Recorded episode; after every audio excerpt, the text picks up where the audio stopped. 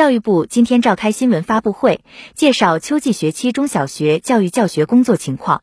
为切实降低学生考试压力，教育部印发了关于加强义务教育学校考试管理的通知。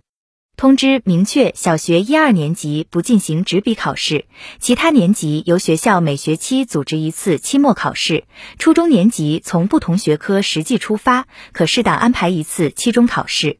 义务教育学校不得以任何名义设置重点班，切实做到均衡配置师资，严格执行作业管理规定，严禁给家长布置或变相布置作业，严禁要求家长检查、批改作业，杜绝重复性、惩罚性作业，不得要求学生自批自改作业。严格执行考试管理规定，不得违规组织考试，考试结果不排名。不公布，并以适当方式告知家长和学生，不得按考试结果给学生调整分班、排座位、贴标签。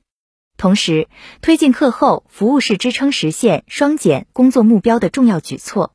教育部要求，新学期要实现课后服务校校开展全覆盖，保障时间五加二，丰富内容上水平，吸引学生广参与。学校也要关心爱护教师，可统筹安排教师实行弹性上下班，对参加课后服务的教师给予相应补助。